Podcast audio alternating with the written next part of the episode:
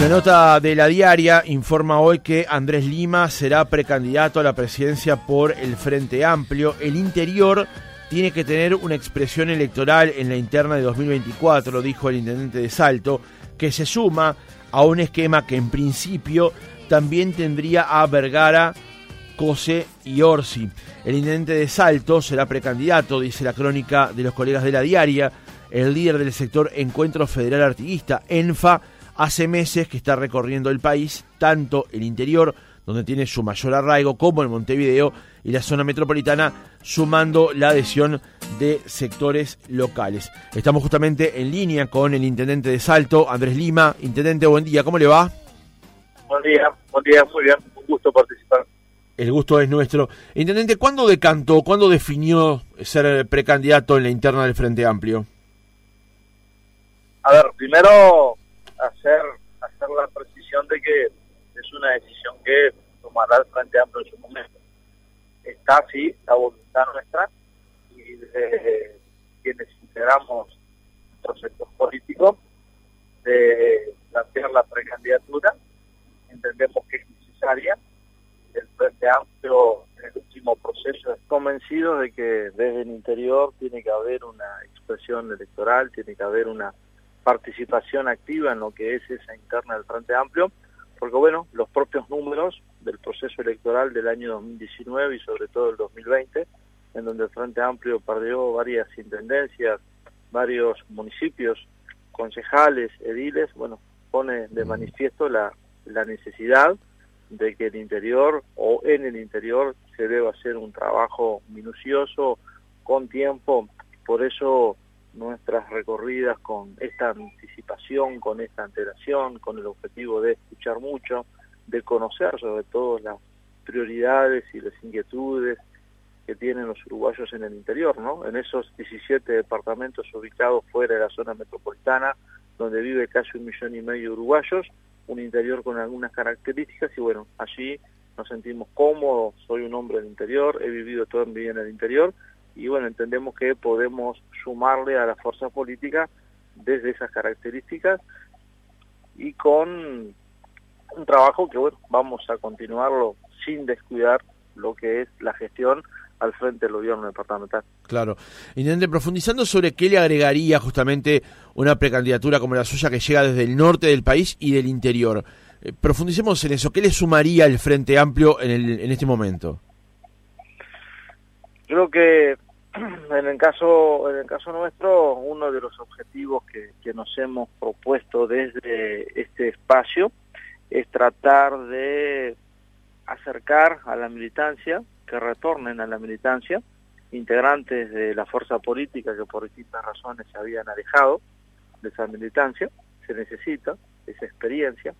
Al mismo tiempo ir al encuentro de todos aquellos uruguayos sobre todo en el interior que en algún momento prestaron su voto al Frente Amplio y que por distintas razones de a poco dejaron de hacerlo, y eso quedó muy evidente en la elección del año 2019, pero también queremos identificar e ir al encuentro de aquellos uruguayos que en la última elección votaron a la coalición, seguramente con determinada expectativa.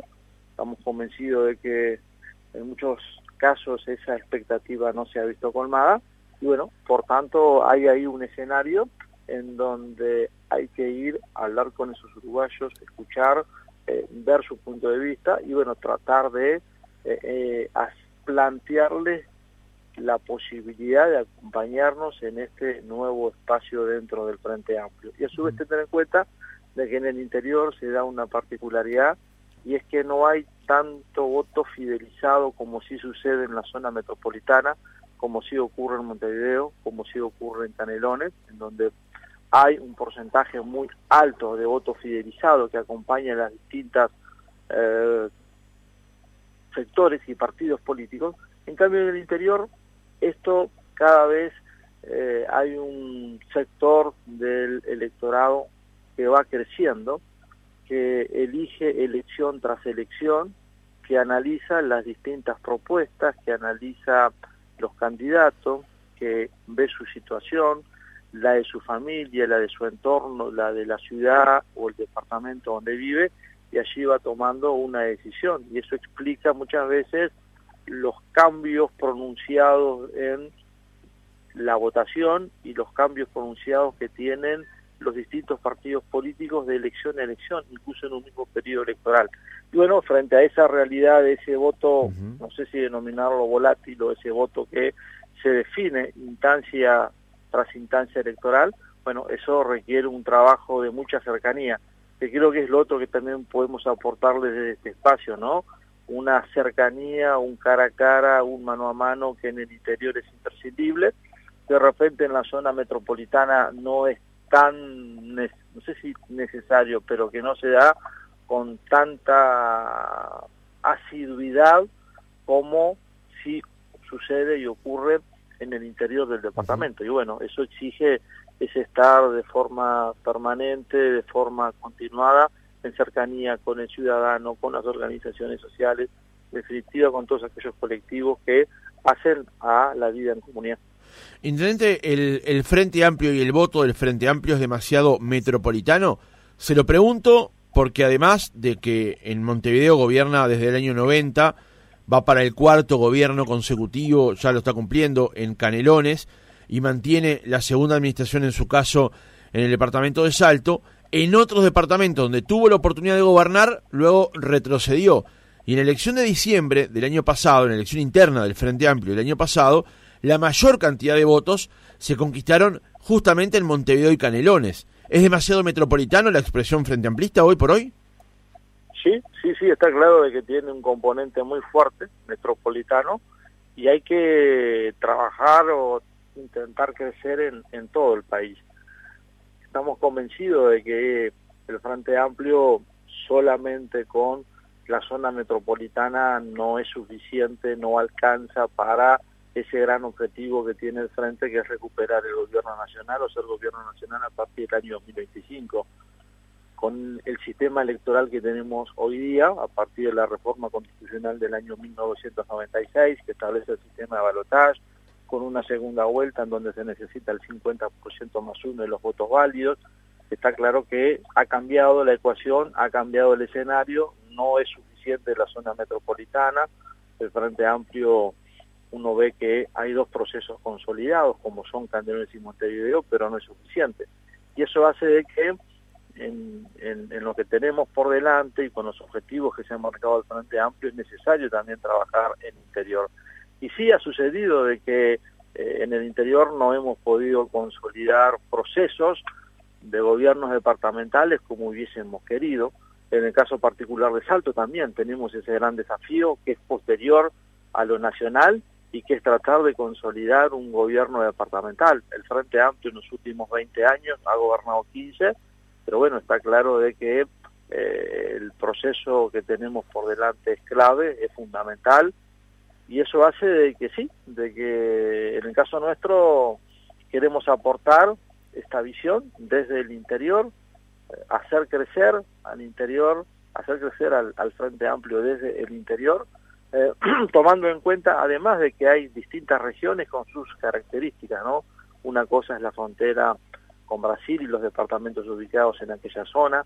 Otra realidad con sus características propias es la frontera, o los departamentos ubicados en la frontera con Argentina, lo que es los departamentos del centro del país, el este, el sur.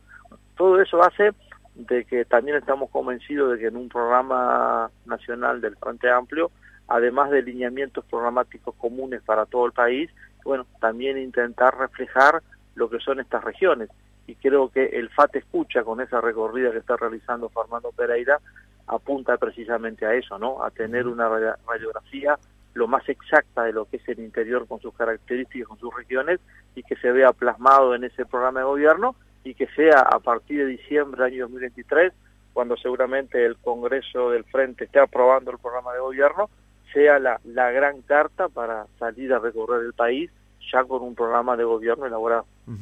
¿Cree que eh, el proceso de autocrítica que llevó adelante el Frente Amplio con respecto a la pérdida de las elecciones eh, de octubre del 19 ya hizo cicatrizar esa herida y ahora el Frente Amplio está preparado para volver? Se lo pregunto porque a esa referencia, sin estas palabras precisas, pero con ese con ese espíritu, digamos, de alguna manera, Fernando Pereira justamente viene llevando adelante esos encuentros del Frente Amplio Te Escucha y otra serie de, actividades. ¿El Frente está, preparado, está preparado para volver? Creo que el Frente ha hecho el Frente ha hecho un proceso de, de autocrítica de casi dos años. Creo que la autocrítica siempre es importante, siendo gobierno y no siendo gobierno, la autocrítica se debe hacer siempre, no es que la autocrítica se hace en determinado momento, pero también es cierto que a la luz de lo que fueron los resultados electorales, la autocrítica en particular en este momento era necesaria. Creo que sí que el Frente ha hecho autocrítica, eh, creo que tenemos claro cuáles han sido nuestros errores. El desafío está en que sabiendo cuáles fueron los errores y cuáles fueron o cuáles son aquellas cosas a mejorar, eh, desde el ejercicio del gobierno no volvamos a hacerlo. Creo que esa es una clave. Y que el Frente Amplio, el, hecho de hacer esa autocrítica, eh, creo que lo posiciona de una manera distinta, porque en ese programa de gobierno va a tener algunas variantes, ¿no? O algunos ingredientes nuevos. Primero, la experiencia de 15 años de gobierno, el haber sido gobierno durante 15 años con nuestros aciertos y errores, eso se va a reflejar, se va a ver reflejado o debería haberse reflejado en el programa de gobierno, que eso es un ingrediente nuevo. Lo otro, las recorridas que se está haciendo, son cuatro recorridas por todo el país entre 2022 y 2023 a través del FAT Escucha, que eso también va al programa de gobierno.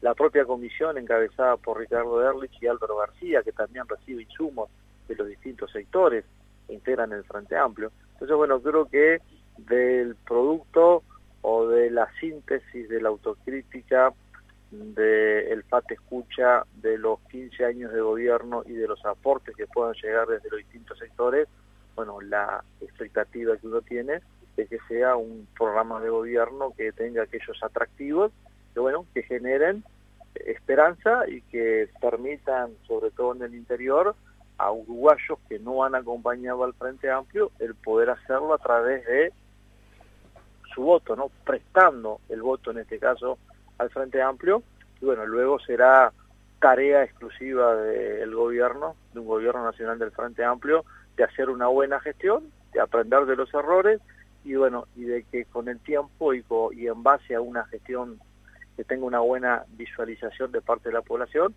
que ese voto prestado, bueno, tenga, uh, genere una fidelidad en el tiempo, una mayor fidelidad en el tiempo. Intendente, ¿cómo es hoy y cómo debe ser la relación del Frente Amplio con el PIT-CNT?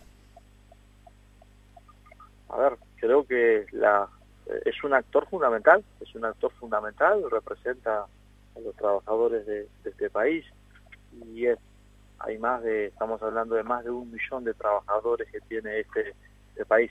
Pero bueno, teniendo en claro de que son dos cuestiones distintas, una el ejercicio del gobierno, otra la representación de los trabajadores en este país, llevando adelante tratando de impulsar determinadas plataformas. Y bueno, el ser consciente que desde el ejercicio del gobierno está claro de que eh, el objetivo de todo gobierno, por lo menos estamos convencidos que debería ser más allá del color, generar mejor calidad de vida, generar más oportunidades. Y en el caso puntual de los trabajadores está claro de que es, es un es un colectivo clave del país. Eh, no hay país que, crezca si no es a través del trabajo, si no es a través de la concientización y la promoción de la cultura del trabajo. Creo que eso no hay, no hay misterio, no hay otra manera y el relacionamiento debe ser fluido, tiene que haber una buena relación, con coincidencias o no, pero eh, el relacionamiento, el diálogo lo tiene que haber con CNT como con cualquier otra organización que represente intereses de este país. Eh, creo que eso es fundamental, el diálogo, eh, tender puentes, sentarse a, plantear y conversar sobre las distintas eh, cuestiones que hacen en este caso puntual a la vida de los trabajadores. El salario está claro que es un elemento fundamental, pero también las condiciones de trabajo y otras cuestiones vinculadas a la relación laboral. Claro, pero yo se lo preguntaba desde el punto de vista político, porque se ha dicho hasta eh, hace pocas horas nada más, por ejemplo, de, se habla del FAPIT, ¿no? De, de, la incidencia que hoy por hoy tiene el PIT-CNT en el Frente Amplio o en los movimientos de, de izquierda. ¿Cuál es, cuál, cómo cree usted hoy que es esa relación? Pero sobre todo, ¿cómo debería ser? Ah, yo no creo en el, en el FAPIT. Una cosa es el Frente Amplio, otra cosa es el PCNT. Eh, que haya coincidencias en algunos planteos no, no implica como, como, como de repente se quiere eh, instalar el relato de ese vínculo tan ese vínculo eh, entre el Frente Amplio y, y la central de, de, trabajadores. Reitero, una cosa es gobernar, otra cosa es la representación de los trabajadores. Y creo que esa independencia o identidad de cada uno no debe confundirse. Eh, reitero, en el ejercicio del gobierno está claro que uno de los colectivos que se deben eh, contemplar son los trabajadores del sector público y el sector privado. Eh, reitero, porque es la manera que tiene un país de, de avanzar, pero sin, sin mezclarlos tanto, ¿no? Sabiendo que una cosa es el Frente Amplio como fuerza política, como herramienta, y otra cosa la organización de los trabajadores de este país que tiene su propia instancia y que tiene su propio organismo. Bien. Ahora, puede, pueden haber instancias en donde haya coincidencias o donde no. El país ha demostrado a lo largo de los últimos tiempos eh, en donde el Frente Amplio y el PCNT han tenido coincidencias y en otros casos creo que eso hay que hay que hay que mantener hay que mantener la identidad de cada uno de, estas organizaciones. Intendente, eh, al día de hoy se habla bueno de su precandidatura, la de Orsi es prácticamente un hecho.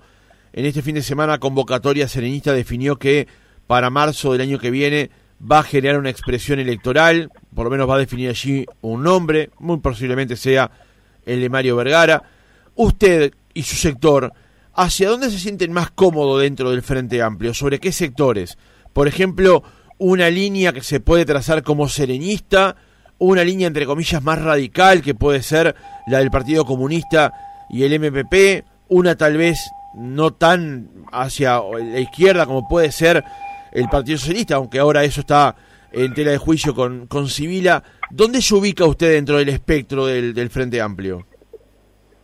Nosotros tenemos dos, dos grandes referencias, ¿no? Una es el general líder Sereni y la otra es Tabaré Vázquez. Eh, creo que son, son dos hombres que con sus características y con sus improntas y en momentos distintos han marcado al Frente Amplio. Pero está claro que el legado de Sereni y de Tabaré son los, los que orientan eh, al ENFA, al encuentro federal activista. Son las, son, las, son las dos grandes referencias que tenemos. Y bueno, uno trata de tomar de tanto del general Sereni como de Tabaré Vázquez lo mejor para, bueno, volcarlo en la vida política. Pero ahí, ahí nos sentimos cómodos y de alguna manera son nuestras referencias. Andrés Lima, intendente de Salto, gracias por haber estado otra mañana con nosotros. Gracias a ustedes y buena jornada.